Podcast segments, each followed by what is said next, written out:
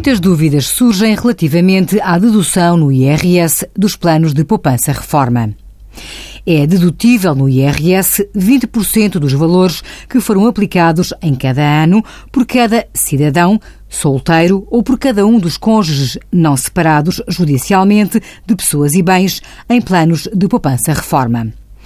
Esta dedução tem como limite máximo 400 euros por sujeito passivo com idade inferior a 35 anos 350 euros no caso de contribuintes com idades compreendidas entre os 35 e os 50 anos.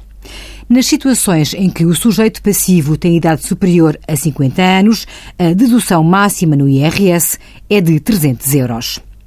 Considera-se a idade do sujeito passivo à data de 1 de janeiro do ano em que se efetua a aplicação.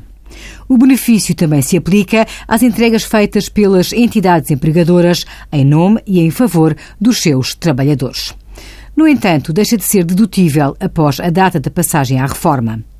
Importa ressalvar que o benefício fica sem efeito se aos participantes for atribuído qualquer rendimento ou for concedido o reembolso dos certificados. Exceção feita aos casos de morte do subscritor ou quando tenham decorrido pelo menos cinco anos da respectiva entrega e ocorra qualquer uma das situações definidas na lei.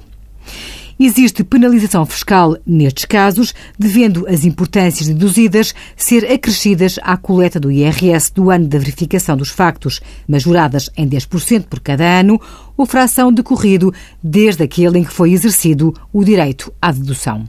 Envie as suas dúvidas para conselhofiscal.tsf.occ.pt.